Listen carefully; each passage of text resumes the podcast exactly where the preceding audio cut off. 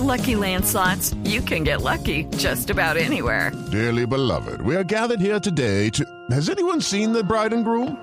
Sorry, sorry, we're here. We were getting lucky in the limo and we lost track of time. No, Lucky Land Casino, with cash prizes that add up quicker than a guest registry. In that case, I pronounce you lucky. Play for free at LuckyLandSlots.com. Daily bonuses are waiting. No purchase necessary. Void were prohibited by law. 18 plus. Terms and conditions apply. See website for details. Una ciudad sitiada por Turquía en el norte de Siria. Soldados del ejército sirio patrullan la línea de defensa de Manbij como parte del acuerdo para proteger la región de un ataque de las fuerzas turcas. Y vean esto, más de 2.000 ovejas se tomaron las calles de Madrid. Los pastores condujeron sus rebaños siguiendo antiguas rutas de migración y es que desde 1994 recuerdan de esta manera su derecho a utilizar rutas tradicionales para migrar su ganado a pastos de pastoreo de invierno más meridionales. Este fin de semana regresa el fútbol si no hay paro de jugadores. Este domingo, Santa Fe Unión Magdalena. Desde las 4 y 30 de la tarde.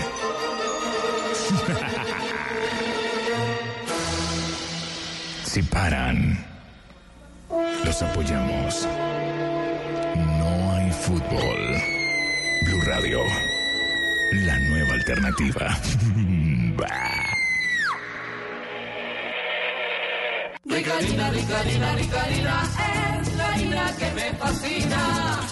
Ricarina, Ricarina, Ricarina, es la harina para todos los días. De las mejores cosechas del más puro trigo importado, traemos a su mesa Ricarina, la harina fortificada con vitaminas B1, B2, hierro, niacina, ácido fólico y todos los nutrientes que hacen las delicias de sus platos preferidos. Trabajamos pensando en usted.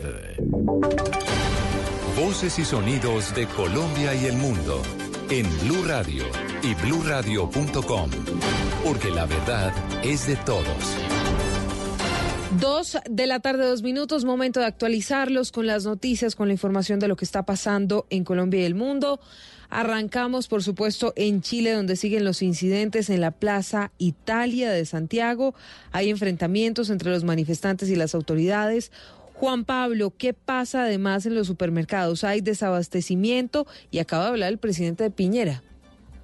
Así es, Silvia, pues efectivamente continúan los enfrentamientos en la Plaza Italia. Nosotros estamos en este momento eh, acercándonos hacia el oriente de Santiago, donde hemos podido ver en nuestro recorrido, primero militarizadas las estaciones del metro y también, como tú lo señalabas, largas filas en supermercados, estaciones de servicio y también en restaurantes, algunos que han podido abrir durante la jornada de hoy. Hace solo minutos el presidente Sebastián Piñera entregó eh, una declaración sobre la situación que está aconteciendo. Esto fue lo que dijo el mandatario. En el día de hoy he enviado al Congreso un proyecto de ley que va a permitir suspender el incremento de las tarifas metro hasta que encontremos una fórmula que permita proteger mejor los derechos de los ciudadanos frente a alzas bruscas o inesperadas del tipo de cambio o del petróleo, que son los detrás de esa alza de tarifas. También la ciudadanía pues continúa movilizándose tal como lo señalábamos. Nosotros tuvimos la posibilidad de hablar con algunos manifestantes que insisten en que por lo menos esta semana continuarán en las calles. Va rato esto. No, no se detiene hoy día, no se detiene mañana, seguro sigue toda la semana. No sé si va a seguir eh, con esta intensidad, pero sí les descontento a la gente eh, va a seguir, porque no solamente es por el alza del pasaje en metro, sino que hay varios temas involucrados y, y esto no, no va a parar acá.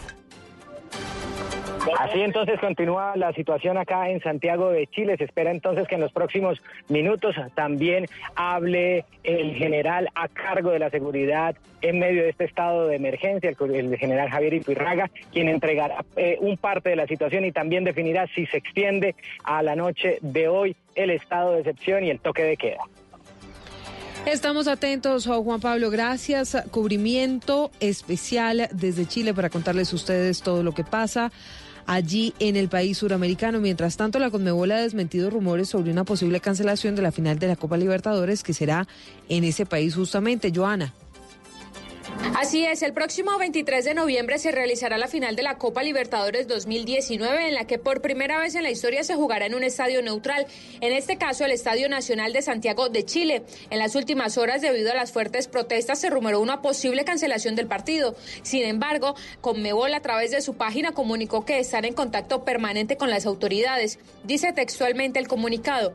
Conmebol reafirma su compromiso de disputar la final única de la Conmebol Libertadores 2019 en la fecha, lugar y hora acordados inicialmente. El ente deportivo cierra su comunicado agregando que continúan con un análisis tomando en cuenta la seguridad de los jugadores, hinchas y medios de comunicación.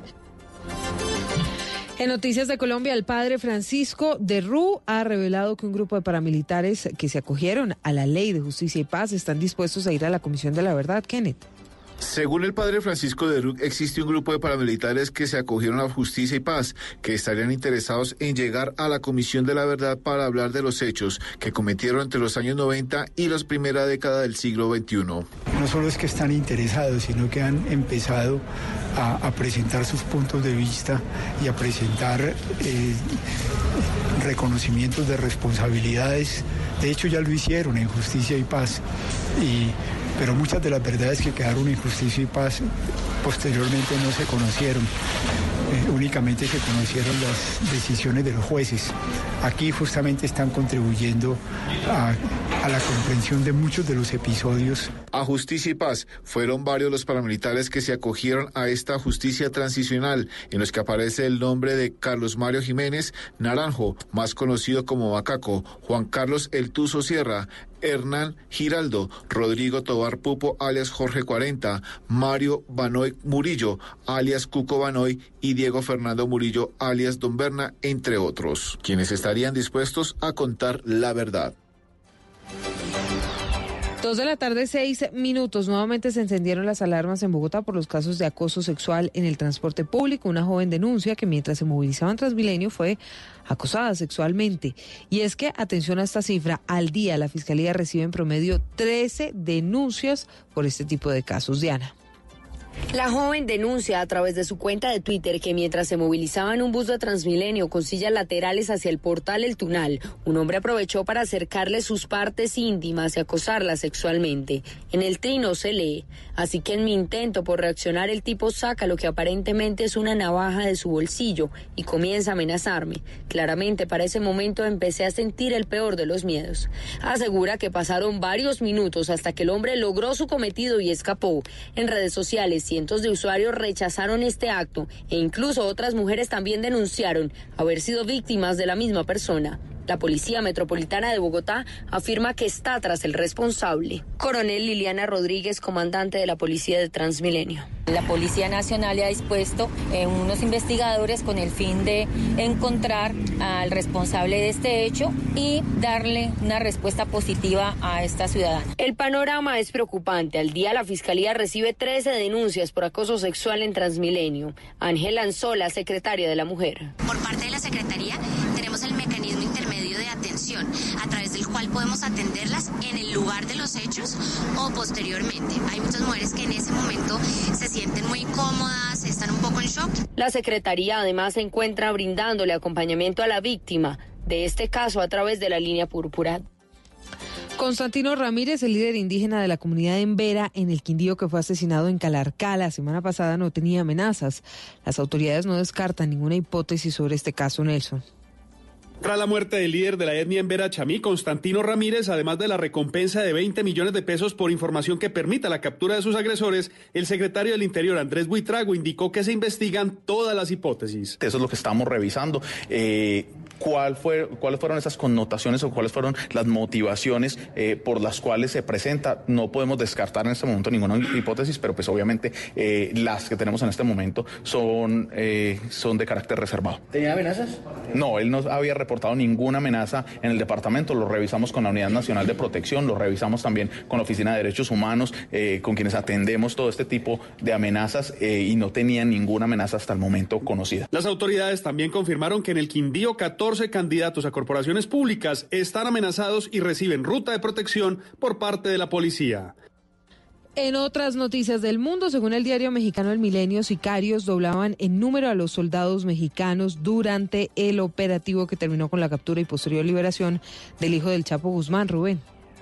Silvia, pues en un video difundido por las Fuerzas Militares de México se afirma que las fuerzas del cartel de las drogas de Sinaloa superaban 2 a 1 a los soldados mexicanos durante el operativo en el que Ovidio Guzmán, hijo del capo Chapo Guzmán, fue apresado y luego liberado. En un video, las fuerzas militares de ese país afirman que en Culiacán cumplieron con la misión a pesar de que se estima que eran entre 700 y 800 delincuentes y que solo 350 de ellos, es decir, del ejército, se hicieron enfrente para combatir. El ejército afirma que aún así causaron 5 bajas y están seguros de que fueron más los delincuentes muertos, explican en ese video que también fue señalado por el diario mexicano El Milenio. Recordar que en ese lugar y en medio de ese operativo pues resultaron muertas 8 personas, hubo 16 heridos y 51 reos fugados.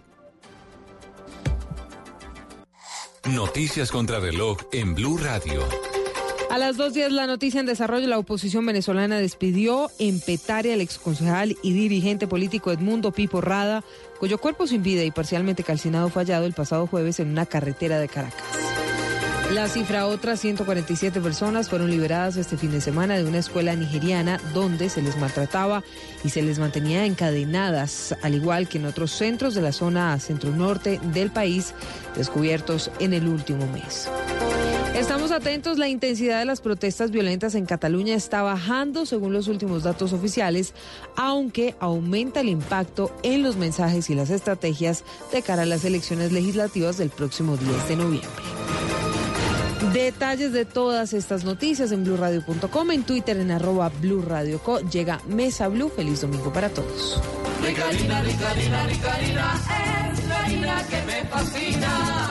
Ricarina, Ricarina, Ricarina, es la harina para De las mejores cosechas del más puro trigo importado, traemos a su mesa Ricarina, la harina fortificada con vitaminas B1, B2, hierro, niacina, ácido fólico y todos los nutrientes que hacen las delicias de sus platos preferidos. Trabajamos pensando en usted. Los personajes, las historias, las anécdotas, las confesiones, las noticias, todos los temas puestos sobre la mesa. Aquí comienza Mesa Blue. Presenta Vanessa de la Torre en Blue Radio y bluradio.com. La nueva alternativa.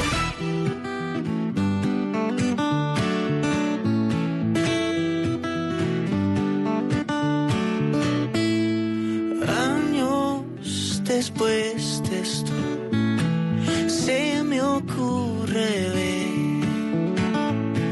si más de lo nuestro no ha de suceder, no va a suceder. Dices que te siento, que te sé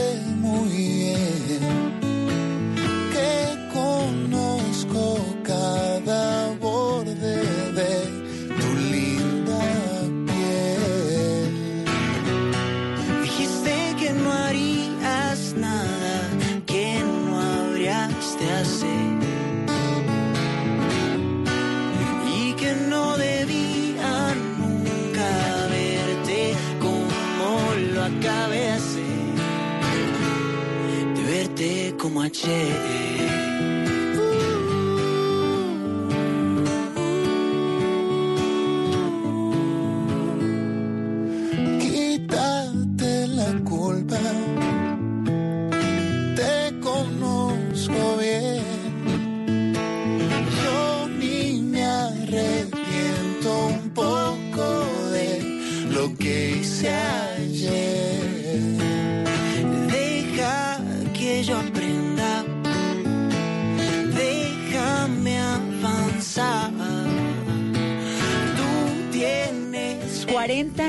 40 historias. Es esto que ustedes están escuchando.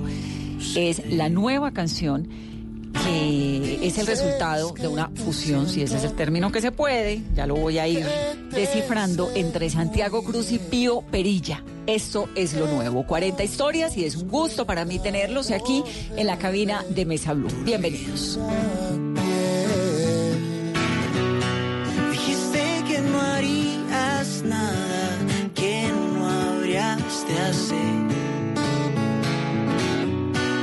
Y que no debían. Santiago, bienvenido. ¿Cómo estás? Pues aquí feliz oyéndolo. Suena Yo- lindo, ¿ah? Yo feliz de cantar semejante canción del amigo Pío, que la verdad que creo que es de los de los nuevos talentos colombianos más interesantes que hay. Usted es ibaguereño. Yo soy ibaguereño. Pío es bogotano. Hola, sí, yo Bienvenido, bogotano, Pío. bogotanísimo. ¿Dónde se conocieron? ¿De dónde sale esa unión? Nos conocimos eh, por internet. Sí, nos conocimos por internet. ¿Un amor sí, digital? Es verdad, es verdad, un amor Es un digital. amor digital. Eh, um, sí, empezamos a hablar por internet. Santi había escuchado algo, yo pues siempre he escuchado a Santiago. Y, y él conoció, bueno, una canción mía que salió hace un tiempo. Empezamos a hablar, como a compartir música. Y llegó este momento en que Shock pues eh, me hizo la invitación para hacer una Shock Session con ¿Qué un es una invitado. Shock Session? Es una, bueno, Shock Session es eh, llegar con un invitado especial para hacer una canción, eh, una versión en vivo de una canción propia y se me ocurrió de una, dije Santiago, Santiago, esto tiene que ser con Santiago. Así que pues lo invité, invité a Santi, le mandé mi EP también, que estaba, se, se lo había mandado de hecho antes de que, de que saliera, porque quería saber su feedback y su opinión. Y de nuevo ya cuando salió esta propuesta y él me dijo que sí, pues le, le dije que escogiera una canción del EP y Santi pues había escogido 40 historias, era la que más le gustaba y, y 40 historias, bueno, creo que es una canción como que ha sobresalido mucho del EP. Entonces hicimos esta ¿Qué versión. significa EP, Pío? Ah, un EP es un... eh, Porque yo me quedé en el LP, obviamente, ¿no? digamos que... el- Yo me quedé Y ahí LP, digo, yo recuerdo esa época. El DVD. Un EP es un, un- por explicarlo fácil, es un disco pequeño. ¿Pero qué significa? Es un, eh, EP? es un extended play. Ok.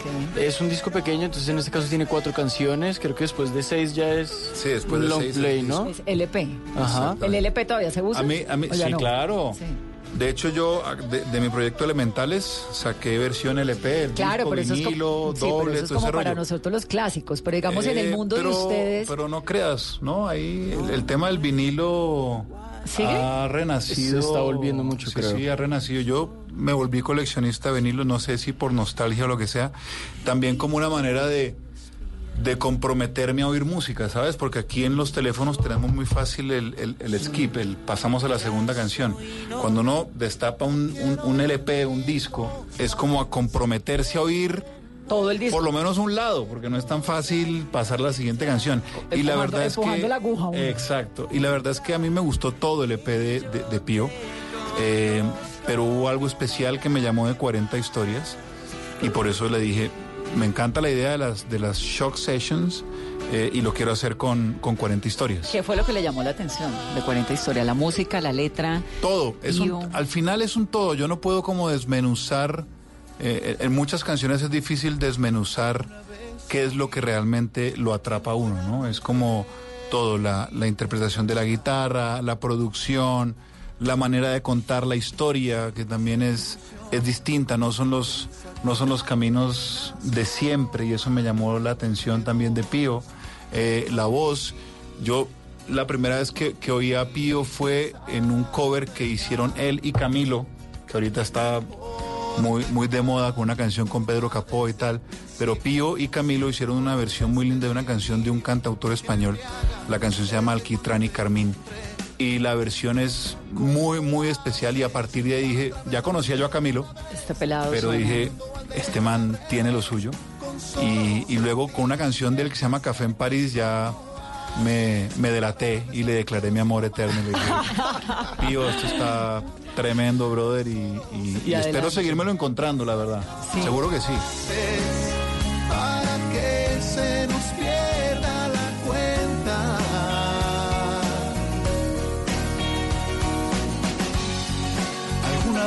Te vi y todo alrededor se me esfumó. Te dije que fue así. Me sabes sorprender, me sabes revelar un poco más, pero solo un poco más. Sé que aquí los días pasarán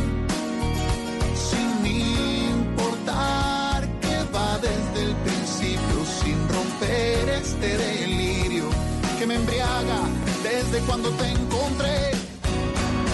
¿Cómo haces para atravesarme entero cada vez? Volcar mi mundo al derecho y al revés con solo Pío, ¿cuántos años tiene? 27 años. 27, es que es muy peladito, ¿ah? Pendejito. Con esa voz y ese talento. Es músico de academia, es multiinstrumentista. ¿Eso qué significa, Pío? ¿Que toca un montón de instrumentos? Que sí, que tocas varios instrumentos, pues creo que uno de músico experimenta con todos los instrumentos ¿Pero un cuál es poco, el pero sin duda no, soy guitarrista. Guitarrista es lo- siempre con la guitarra en mano. Uno de músico dice como si fuera normal. Yo, yo toco guitarra a duras penas y él dice como si fuera normal la cosa de ser mil- multi-instrumentista. Uno de músico toca, pasa de la guitarra al saxofón. Bueno, Pero- este sí. Pero a mí sí me queda la duda de ese amor digital, pero eh, ¿a través de qué plataformas se encontraron? Eh, por Twitter. Por Twitter. Por Twitter. Por Twitter, sí. Por Twitter le dije, hola, ¿cómo estás, Pío? Hola, Eh, ¿Dónde vives? ¿Cuántos años? ¿Qué haces? Sí, sí, sí, empezamos a hablar por Twitter, creo. De hecho, Santi en un momento compartió Café en París y yo me emocioné muchísimo. Yo dije, Santiago Cruz compartiendo mi canción, ¿qué está pasando? No sé qué. Y bueno, ya empezamos a hablar y después ya fue una relación mucho más, más cercana y más chévere. Santi, musical. para usted que es un músico, pues con una trayectoria, obviamente, con un montón de reconocimientos en el mundo, en América Latina, en Colombia, que es de los grandes, que además tiene ese don para componer. Ahorita vamos a hablar de cómo es el proceso de, de componer una canción. Es llamativo, ¿no? Como este cruce generacional. que él Sí. encuentra? A Pío ya lo entendí, pero Sí. digamos que él encuentra a esa generación que viene, porque algunos de nuestra generación, de la suya y de la mía, y pues de nuestros papás más, les parece que lo que están tocando los jóvenes hoy en día como que no está dejando mucho. Pero justamente me llama la atención de artistas como Pío, como César Pinzón, como Pilar Cabrera. eh, es, es justamente eso, que nos está mostrando un punto de vista distinto de esta generación, ¿no? Que se están yendo por un camino distinto al, al- a, la avalancha De lo urbano. de, de lo urbano, del pop urbano que está pasando en este momento en la música latina. Y eso me llama la atención, no en detrimento de lo urbano, sino para resaltar también otro camino, un camino distinto que están tomando artistas como estos que, que, que te menciono, que es gente muy interesante, que además están yéndose también por un- un- una vía como, como independiente, eh, y yo aprendo mucho de, de cada uno de ellos, aprendo mucho de compartir con Pío, aprendo mucho de haber compartido con, con Pilar Cabrera, por ejemplo, que me parece de las cantautoras colombianas más interesantes que hay. Es joven, ¿no? Es muy joven, Pilar, y muy talentosa. Aprendo mucho de César Pinzón, de todos ellos. La verdad que yo como que me pongo a la tarea de, de a ver qué están haciendo los muchachos en este momento. Los millennials y los centennials. Eh, y hay cosas en las que, con las que me, me relaciono porque puede que el momento vital sea, sea distinto, pero la manera de aproximar las historias desde un punto de vista que pretende ser original, ahí es donde yo me conecto. No sé cuántas veces puedas repararte la ilusión. Sé que te estás sintiendo muy herida. Nunca he sabido cómo hacer las cosas. Colecciono amores y derrotas. Y hoy le doy nombre a tu dolor. Baja la guardia. Traes hielo en la mirada. Sé que fui yo quien tropezó. Soy, todo lo que he vivido, ha sido el camino para estar contigo. Y si por este error te me vas de la vida, firmas la sentencia de un alma perdida. Perdona corazón, no me eches a mi suerte. Para de llorar, que yo no soy tan fuerte. Regrésame la luz con la que me mirabas. Dime que me perdonas.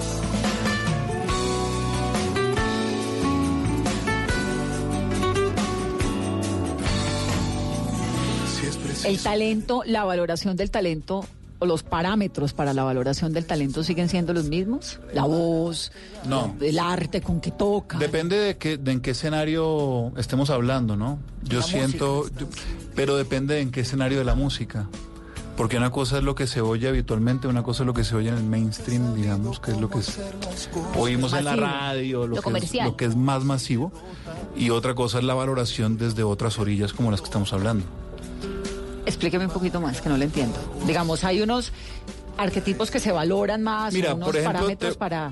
Digamos, ¿de qué depende el éxito? Lo mencionaba yo ahorita, me preguntaban de 40 historias y, lo- y por qué le hicimos guitarra y voz, que era una de las ideas de, de las, de las shock sessions, pero a mí me Porque él es un berraco guitarrista y usted es un berraco cantante. Primero, primero por eso, pero segundo porque muchas veces me da la sensación a mí, esto es un punto de vista muy personal, no voy a meter a, a Pío en problemas, me da la sensación a mí que en el mundo de lo masivo, a veces es mucho más importante lo que rodea la canción que la canción misma. Que la voz el y que el talento. personaje, la producción, lo que se hizo en el video, qué ropa se puso, da, da, da. Claro, que ¿no? es un poco lo que sucede en algunos casos, y lo traigo pues a colación en el periodismo, por ejemplo, ahora que está tan de moda decir que el periodismo está en crisis, que es mucho más como todo el show que hay alrededor Ahí está. que la pregunta o la formación del periodista, la investigación que hace, pues porque los mercados han ido cambiando. Y cuando en tú la a música esa- es igual. y cuando tú a esas, a esas canciones tan populares, muchas de ellas, les empiezas a quitar todo eso y las dejas en su expresión más desnuda, íntima y real, no sé si se sostienen como se sostiene 40 historias. Eso me parece, si, si se sostienen a largo plazo, ¿no? Porque Edith Piaf, pues va a ser Edith Piaf siempre. Ahora, ¿sigue componiendo? ¿Esta cosa suya de componer y de escribir es eterna? ¿Es para siempre? ¿O en algún momento dice, ya no voy a seguir componiendo? Uy, no, qué pereza, ¿no? ¿Siempre? Qué pereza no escribir canciones. Uy, no, es que eh, por lo menos para mí eh, es como la es como yo hago gestión de mis emociones, ¿no? Usted empezó a escribir a los como cuantos años. más terapéutico que otra cosa. Yo empecé a escribir a los 15 años y la canción fue tan espantosa que me demoré en recuperarme de esa canción como tres años. Pero ¿cuál fue esa primera Y- canción? No, una canción espantosa. Pues, tengo un amigo, tengo, un una- pedacito, no, por no, no. favor. tengo un amigo, tengo un amigo de toda la vida que todavía se acuerda de la canción y cuando me quiere torturar me la canta. Ay, Santiago. Eh, y ya a partir de los 18 como Pero que era una canción más- a qué, compuesta a qué. Obvio que una compañera de colegio. No, no. ¿Pero fue de amor toda la o- vida le o desamor? las compañeras de colegio, ¿no, Pío? ¿Ah? Es verdad, o, al- o al- sí, y a esos enamoramientos, a esas tusas bravísimas, como, como hablábamos ahorita, Todo de todo es una... Todo lo, lo que sucede en el día a día y en la vida es como una oportunidad para sentarse a escribir una canción, a sacar una historia. Eh, creo que todo, todo es motivo para, para escribir. Y entonces Santiago escribe la melosería esta de la canción que no le gusta en la tusa de los 15. Sí, imagínate esa tusa de los 15 que Eso es horrible. que se va a acabar el mundo, mano. Pero, pero no, no, eh, por suerte, a ver, sigo escribiendo, lo que pasa es que... Pero luego, ¿qué Las- pasó? Digamos, porque usted va al dejó. servicio militar, usted estudia finanzas y relaciones Sí. internacionales en el externado, que no tiene nada que ver con la música, pues ¿o no, sí. no, nada que ver. Pero sí, a ver, sí te da como un bagaje distinto, ¿sabes? Digamos, la gente me dice, ah, claro, finanzas para manejar toda la plata que se ganó, o lo que sea, y, Y relaciones porque va a tocar para- afuera. Eh, no es tan así, no es tan así.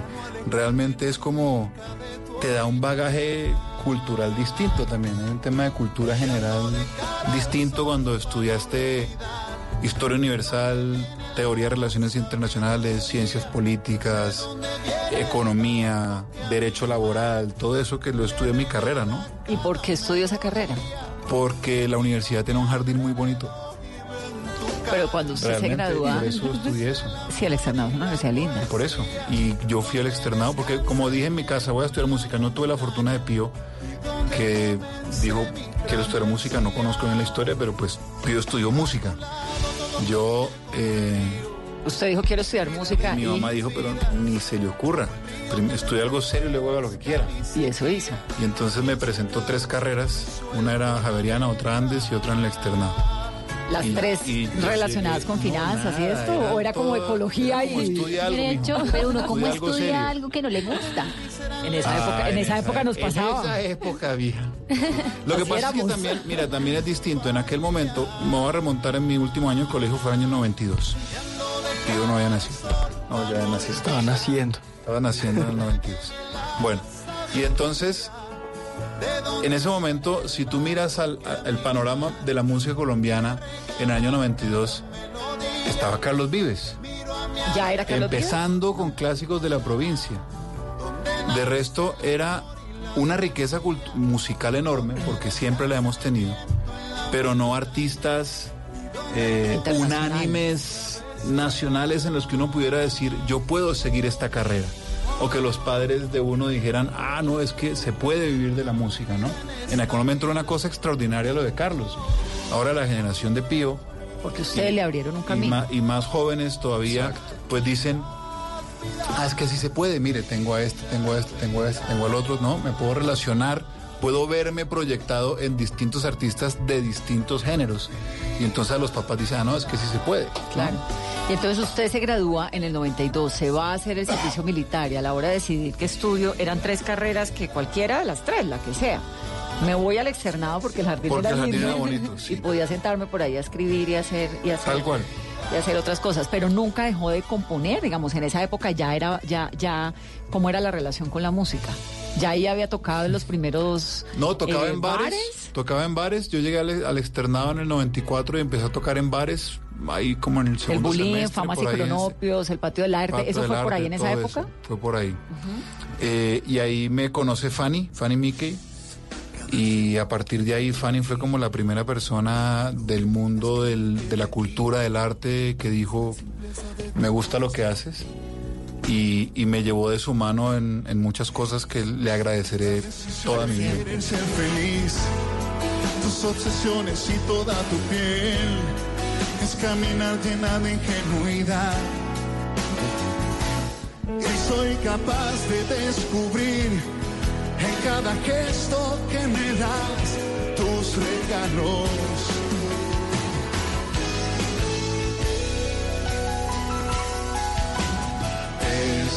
Decirme siempre toda la verdad los malos ratos y la intensidad, sacrificar toda tu libertad. Es hacerle a cada cosa una canción, lo vulnerable de tu humanidad y perdonar cada equivocación. Dice,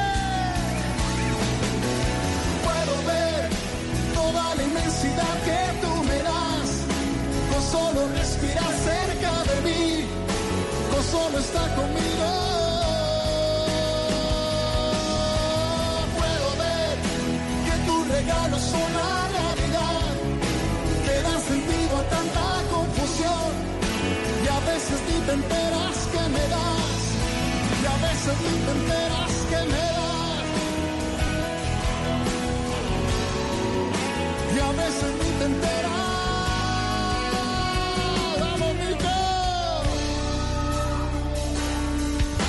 El mundo nunca ha sido lo que hemos creído y solo es el sueño de un perro que está dormido. Demasiado silencio, siempre es demasiado ruido. Que es el amor todavía no lo decido. Dios es una negra divina que toca el piano. Trancones son teatros para autosoprano. Mentir es decir te amo cada mes alguien más. Posiblemente la vida sea un jam de. Toda la inmensidad que tú me das, con solo respirar cerca de mí, con solo estar conmigo. Puedo ver que tus regalos son la realidad, que dan sentido a tanta confusión, y a veces ni te enteras que me das, y a veces ni te enteras. Pero seguía estudiando, o esto ya fue No, yo me gradué, yo tengo mi diploma. Y era buen estudiante, Santiago. No. Uno más a la lista, van. Yo no sé si todavía alguien tiene, rompió mi récord o yo tenía el, el honroso... ¿A los cuántos años se graduó? No, era una carrera de 10 semestres, la hice en 13. Pero a mí me echaron dos veces de la universidad y me recibieron dos veces más. Que eso hasta ese momento No se solamente me ha pasado a mí. Eh, si a alguien lo echaban, de pronto lo recibían una vez más, pero si a la segunda vez otra vez fuera, pues nada. Por promedio, por rendimiento académico, básicamente. Lo echaban Pero por me gradué de, de- sí, que uno entra como un periodo de prueba y si no cumple un promedio, chao. Y me pasó dos veces, pero también por, por simpatía. Claro, ahí Me- pelaba el huequito de la oreja. y. Se hacía querer. Pío, ¿y cuando usted se graduó del colegio, usted ya quería ser músico? Sí, lo venía pensando, lo venía pensando tal vez unos dos años antes, pero sí, decidí como que iba a ser músico, lo que no sabía es que iba a cantar. Pensé que iba a ser otro, me iba a dedicar a otras cosas, pero sí, pensé que iba a ser instrumentista. Pero Realmente cantaba en el colegio, era el niño de los coros y estas cosas, ¿o no? Empecé un poquito tarde a hacer eso porque me da mucha pena, mucha, mucha pena todo eso. Entonces me gustaba, era más bien como estar en las bandas y eso. Pero un día eh, una niña iba a cantar y ella se enfermó y entonces me dijeron, el profesor de música me dijo, cante usted. Y esa vez canté, como que no me fue tan mal y me planillaron pa- de ahí en adelante para cantar absolutamente todo lo que, lo que saliera. Y, pero realmente no pensé que me fuera a dedicar a cantar, solo hasta cuando empecé a escribir. ¿Y cuándo empezó a escribir? Empecé a escribir eh, ya estudiando música, de hecho, empecé a escribir. Yo no, no, no, no, no sabía que iba a escribir. Y en un momento de la vida en que estaba demasiado eh, cargado y estaba lejos de casa y estaba solo y, y tal vez tenía muchos sentimientos como por ahí encima, eh, salió, salió una canción y dije, bueno. Puede ser. Y empecé, y empecé a escribir, empecé a escribir cosas y, y descubrí como ese nuevo camino, ese nuevo mundo de, de componer. Un poco para hacer las comparaciones, ¿no? De los momentos de la vida. La generación de Santiago, que viene siendo la misma mía, todos tenemos una historia de algo que queríamos hacer y que no hicimos porque la mamá o el papá no nos dejaron. Usted cuando dijo en su casa, yo quiero ser músico, ¿cómo fue esa receptividad? No fue tan grave, no fue tan... Sí hubo como unas caras ahí como, uy. ¿En serio? Cuidado, sí. Pero, pero realmente creo que se veía venir. Entonces yo creo que mis padres ya estaban un poco como abiertos a, a la idea de que, de que eso pudiera pasar. Igual si me dijeron como piénsalo bien. ¿De golpe estudia algo de pronto serio? puedes estudiar otra cosa y después te puedes eh, dedicar a hacer lo que quieras tal cual. Eh, pero no, yo sí les dije como no, de verdad creo que estoy muy seguro que quiero estudiar, quiero estudiar música. Entonces mm, sí entré a estudiar música de una, apenas, apenas, apenas terminé el colegio. Y, y creo que, que siempre estuvieron también como de acuerdo cuando vieron que las cosas eh, salían chéveres. ¿La carrera de música es cinco años también? Cinco Como años. la carrera formación. 11 sem- 10 semestres, ¿Y 11 uno qué aprende? ¿A uno qué le enseñan? ¿Qué, ¿El pensum que tiene? En la carrera de música, bueno, eh, se empieza siempre como con una formación básica. Yo creo que para entrar a la universidad hay unos requisitos mínimos de, de personas que de- deben haber estudiado como antes. En mi caso yo no he estudiado nunca música porque no, cuando era niño no me copiaron mucho mis padres como a eso. ¿Pero hay como un examen de admisión? Sí, hay un examen de admisión. Yo me preparé antes, como un mes antes, busqué a alguien como que me dijera cómo es la cosa y yo ahí aprendí un par de cosas que no sabía. ¿Cómo qué cosas? ¿Guitarra o a cantar o qué? Hay ¿Qué- cosas qué, qué básicas hacen en una audición de- para uno No, de entrenamiento auditivo, más que todo, de entrenamiento auditivo, como creo que el, el examen de admisión para estudiar música es como ver que si tengas, eh, no sé, musicalidad, de pronto es el término, eh, sí, ¿Qué como es, que qué- puedas... qué es musicalidad, Santi? ¿Como el talento? Es que, eh, pues, pues, primero tiene que haber un talento, pero también es que la música es un lenguaje y, hay, y como el lenguaje hay, hay, hay gramática y hay reglas eh, y hay unos parámetros musicales, ¿no? Y entonces eh, yo creo que uno tiene que saber unos, por lo menos espero, mínimos parámetros musicales como reglas de ortografía y gramaticales. Claro, si quiere en el estudiar lenguaje. literatura, sí. Eh, lo mismo pasa en la música, ¿no? Entonces yo me acuerdo, yo hice un año de solfeo en, en el Conservatorio del Tolima y eso es como A, E, I, O, U, ¿no? Pero pues, con las notas musicales, con el tiempo de las notas, con el pentagrama, con todo esto. Pero aparte de esas reglas que son como las... Tú te puedes saber las reglas gramaticales, pero no escribes bien. Claro. Y pasa con la música. Tú puedes saber la- las reglas musicales, pero no tener musicalidad, no tener el talento para eso. Eh, creo que va por ahí la cosa. Y entonces le hacen a uno este examen, tiene que probar que tiene su musicalidad, como dicen ustedes los músicos. O sea, no es que yo me pueda dedicar a estudiar música y, y- y pase el examen si no canto bien o no tengo talento, ¿o sí? Tal vez sí, yo pienso que no, no necesitas ser un virtuoso para empezar a, a estudiar música, pero eh, yo lo, defino más así como si eres una persona que le gusta la música realmente y que escuchas música y que disfrutas de escuchar música, seguro pues hay, hay musicalidad ahí. Ya llegar a ser virtuoso como en, la interpretación de algún instrumento o de la voz, pues no sé, creo que eso puede llegar más como con, con- con el desarrollo de, de ese talento. Y en esa carrera, entonces uno arranca en la carrera y en algún momento se concentra en algo o hay un montón de cosas que uno aprende. Bueno, hay clases de, de interpretación, de, to- de guitarra, de cómo es. Sí, la idea es hacer un énfasis. Eh, creo que hay como un núcleo ahí de formación básica y después haces un énfasis ya sea eh, para ser instrumentista, para interpretar un instrumento en, en- en- en el mayor nivel posible, que son pues eh, estos músicos que, que vienen a grabar los discos, eh, que vienen a tocar en los conciertos contigo, estos músicos de sesión, o para, sí, para dedicarte a la docencia también, eh, a la producción musical, que eso ya es un enfoque... enfocando. Sí, vas enfocando como hacia donde quieres. Y lo de la guitarra con usted, que dice que toca, nos decía al comienzo, ¿no? Que tenía pues esta facilidad para tocar un instrumento y otro. ¿Lo de la guitarra sale dónde? Viene, bueno, creo que mi acercamiento a la música fue por, por la guitarra. Mi papá es como cantante aficionado, mis hermanas también cantan muy lindo, tocaban guitarra. Nadie se dedicó a la música, pero creo que en la, en la casa siempre hubo como guitarra y en un momento cuando era niño, me acuerdo, estaba en quinto y vi que un man en el salón empezó, sacó una guitarra y empezó a cantar y todo el salón colapsó. Yo dije, no puede ser, yo quiero esto. Y entonces le, le pues igual me gustaba cantar y no sé qué, pero no, no tocaba guitarra. Entonces le dije a mis hermanas como, bótenme ahí los un par de- datos. Y empecé a tocar ahí como lo básico, realmente fue en mi casa. Ya después que decidí estudiar guitarra, pues ya fue otro cuento, pero ya venía tocando guitarra muchos años. Vamos a hacer una pausa rápidamente en esta conversación. Estamos hablando en Mesa Blue de una canción que están ustedes escuchando que se llama 40 historias. Ya nos vamos a meter más en esas historias. De 40 historias. Volvemos.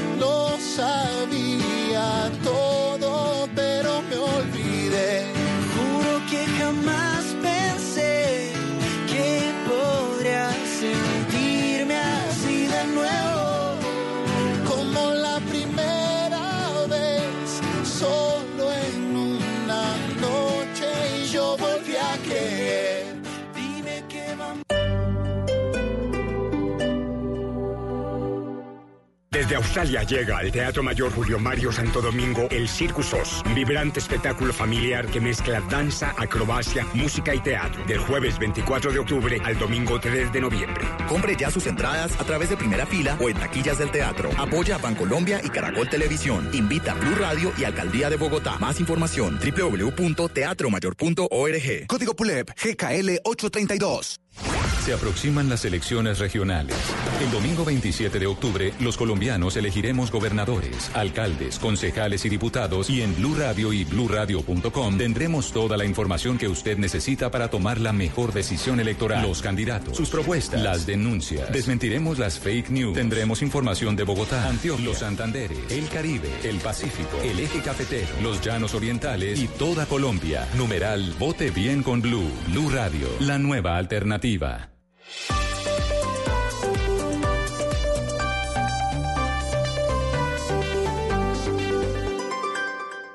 Ricarina, Ricarina, Ricarina es la harina que me fascina. Ricarina, Ricarina, Ricarina es la harina para todos. De las mejores cosechas del más puro trigo importado, traemos a su mesa Ricarina, la harina fortificada con vitaminas B1, B2, hierro, niacina, ácido fólico y todos los nutrientes que hacen las delicias de sus platos preferidos. Trabajamos pensando en usted. Hoy que te duele el corazón, hoy que te quedas sin motor, hoy que la pena no te deja seguir, hoy que te ves a la deriva y que te pesa el estar viva. No vengas porque así me sentí. Hoy que te la mitad. Hoy que te incumplen las promesas. Hoy que despiertas sin saber dónde estás. Hoy que destruyen tu confianza y sientes que nada te alcanza. No vengas porque así me sentí. Por si no te acuerdas, yo estuve en tus zapatos. Fuiste mi verdugo y la culpable de que hoy me alivie tu fracaso y que te arre el alma y te cuesta cada paso. No vengas a pedirme que te abrace y que recoja los pedazos. No vengas porque así me sentí. Continuamos en Mesa Blue. Pío Perilla y Santiago Cruz se unieron para interpretar esto que se llama 40 historias y están aquí en nuestra cabina presentándonos su canción. Y ahora, Santiago, después de 40 historias, ¿qué sigue? ¿Van a seguir? en- ¿Tienen, otro, no, ¿tienen otro plano? Ya estamos matriculados, creo yo. Ya me toca a mí ahora es invitar a, a Pío a, a jugar a mi cancha, como lo decía ahorita. Me encantaría. Eh, en mi caso es, eh, eh, se viene el tour elemental de mi último proyecto de Elementales. Y voy a estar... ¿Por qué no contamos el, el- el itinerario ahorita enseguida para que Sí, invitemos sí. a los oyentes, sí?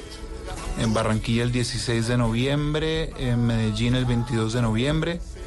Voy también a Santiago de Chile, Buenos Aires y, y Montevideo. En, eh, la primera semana de, de noviembre es esto también. Y ya iremos sumando todavía más ciudades. Ya Cali Bogotá serán el año que viene. ¿Y por qué me dejó a Cali por allá al final? Ah, ah, ya vas a ver. Ahora, sor- ahora Porque sorpresas. hay un- es, es un evento muy especial. Vamos a meter salsa a la cosa, Cali. No, eh. no, oye, me, me encantaría un disco de salsa. Algún día me voy a hacer un disco de salsa. Pues yo aquí feliz, lo re que te presento en exclusiva y, y todo. ¿Usted qué oye, Santiago? De todo. Yo procuro oír de todo. Eh, también con un ánimo muy de, de, de permearme de muchas cosas, ¿no? Pero yo oigo de todo. Todos los viernes hago la tarea de poner las novedades en las plataformas de streaming. ¿Cómo funciona esto? Porque antes pues estaba, ¿no? Que el lanzamiento, entonces había un super lanzamiento, llegaba el DVD No, o lo que eso fuera. es- eso es otra O cosa. ahora le dicen a uno está en tales plataformas, pero ¿cuáles son? Eso Spotify sigue siendo, ¿cuál es, cuál es- cómo funciona hoy en día el, el negocio de los lanzamientos? Uf, eso ha cambiado muchísimo. Eso el ciclo, el ciclo de la, ¿cómo se dice?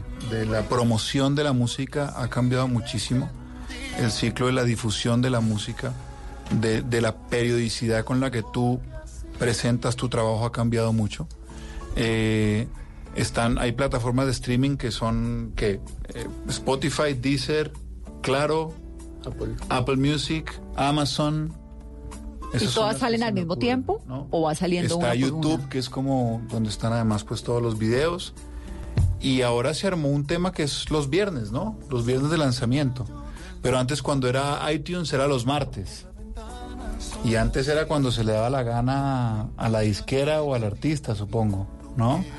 Hay un libro muy interesante que se llama Cómo funciona la música, de David Byrne, que es un tipo que, que era el frontman de, Talking Heads, una banda de, de punk ahí de los 70s, 80s.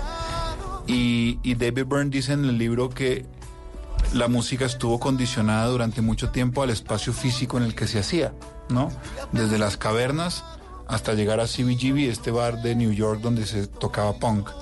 Y entonces, como las catedrales tenían un sonido particular, la música que se podía hacer en las catedrales tenía unas características particulares condicionadas por ese espacio físico. Lo mismo los salones de los grandes palacios donde tocaba Mozart y demás. Eh, yo creo que ahora ese, ese espacio condicionante, mm, no sé si tanto en la manera de hacer música, aunque un poco sí, es, es, es la red, la- la- las plataformas de streaming que te condicionan a que las canciones salgan en determinado momento. Incluso hay gente que dice, las introducciones de las canciones cada vez son más cortas porque como la gente tiende a hacer skips y no le llama la atención más rápido, entonces dice, el streaming mató la introducción de las O canciones. sea, la guitarra lenta, Al esta principio, cosa sí. de... Que a uno le gusta tomarse su tiempo. O sea, The Cure, En llegar, no, baila. Pues es que eh, eran, eran, eran otros tiempos. Entonces, ese gran condicionante ahora son las, las, las plataformas y, y- y- y- y la red. ¿Quién consume música en esas plataformas los viernes, cuando son los lanzamientos? ¿Quiénes son los consumidores? ¿Los jóvenes, la generación? Pienso que todos los usuarios de, de las plataformas digitales, que creo que somos todos, ya sea una o la otra. Todos consumimos, a ver, eh, eh, me, me explico la pregunta, pero no necesariamente el viernes de lanzamiento. Yo soy una súper consumidora de música, pero no tengo ni idea el viernes si hay un lanzamiento o no, si no es porque. Julián, el productor, me cuenta. Bueno, pienso que Pero- pendientes los viernes, creo que estamos nosotros ¿Los como músicos? los músicos. Sí, sí, sí. ¿Sí? Pendientes estamos nosotros. ¿Y hay una hora en la que lo lanzan? El medianoche.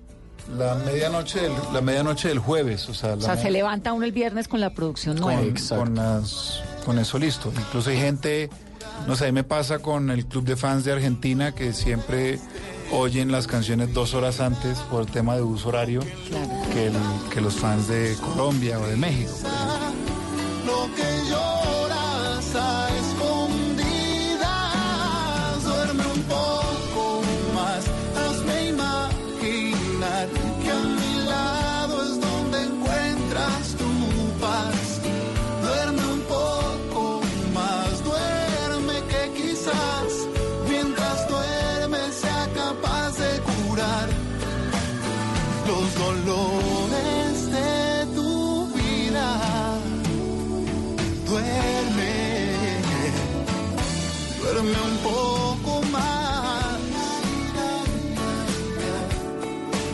Oyen de qué depende o a qué hora del día del viernes ustedes se dan cuenta si la canción es un éxito o no. Eso funciona o como eso no lo, esos medidores no existen en las redes. Estoy tratando como de entender cómo funciona el, el- Como por el número de Es descargas que, de la canción. Mira, para mí el éxito es un tema absolutamente subjetivo.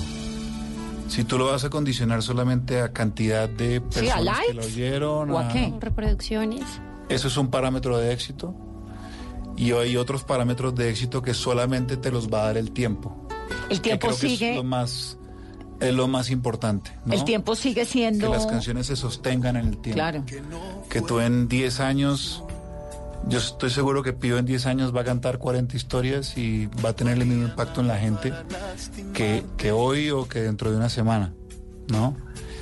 No sé si eso pasa con todas las canciones. Y es que justamente hablando del éxito, quiero que volvamos al 2009, a ese álbum Cruce de Caminos que fue uno de los más exitosos con canciones como Baja la Guardia, Cuando Regrese, 6 AM. ¿Por qué fue tan exitoso? Yo, yo creo que tiene mucho que ver con el, con el momento vital en el que se escribió. Hizo un disco de terapia, absolutamente terapéutico. Para un- usted y para, para todos los demás. Pues terminó, lo que pasa es que como, como una canción es un espejo en el que cada quien se ve reflejado, al final las angustias de la gente o, o- o la vida de la gente termina yéndose hacia lo mismo siempre, al amor o el miedo, con distintos nombres o distintos colores alrededor. Y cuando uno logra conectarse con esos dos sentimientos en algún punto de la canción, con el amor y con el miedo, va a ser mucho más fácil eh, conectar de manera duradera con, con la gente. Y de ese ese al- disco tuvo eso. Y de ese álbum, ¿cuál fue su canción favorita? Y también hay tatuaje de Cruce de Caminos, ¿no? Mi canción favorita de ese álbum, pues es que por muchas razones tengo que decir que es Baja la Guardia. por muchas razones, porque fue la, la primera canción, como el punto de inflexión en mi carrera, ¿verdad? Como la que abrió muchos oídos y corazones a, a- a mi música. Pero yo ese disco lo quiero mucho. Este año cumplió 10 años ese disco. Y todavía sigue sonando. Y me puse a oírlo y disco, ay, qué disco tan bonito. Sí, la es verdad, como que no me puse a, ah, hubiera hecho esto distinto. Que eso siempre No me pasa, hice como- ¿no? Pero, pero es que como eso no existe, ese, ese hubiera, esa tecla no la tenemos, el edit, eso no lo tenemos en la vida real. Entonces, meterse ahí es inoficioso, pero sí me puse como a disfrutarlo y a, a, a tomar distancia del disco y a decir, "E- ese disco... Claro, qué 10 bonito años que fue". después. Sí, exacto. Pero tienes que cantarnos Santi un pedacito de Baja la Guardia. Póngalo No, allí vamos para a que cantar suene. 40 historias y luego cantamos lo que quieras. Vamos a cantar 40 historias con guitarra en mano, con Pío Perilla y Santiago Cruz.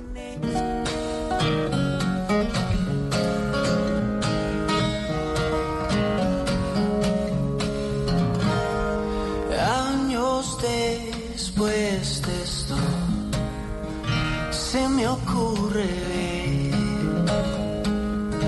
si más de lo nuestro no ha de suceder, no va a suceder. Dices que te siento, que te sé muy bien, cada borde de tu linda piel. Dijiste que no harías nada que no habrías de hacer. Y que no debía nunca verte como lo acabé de verte como ayer.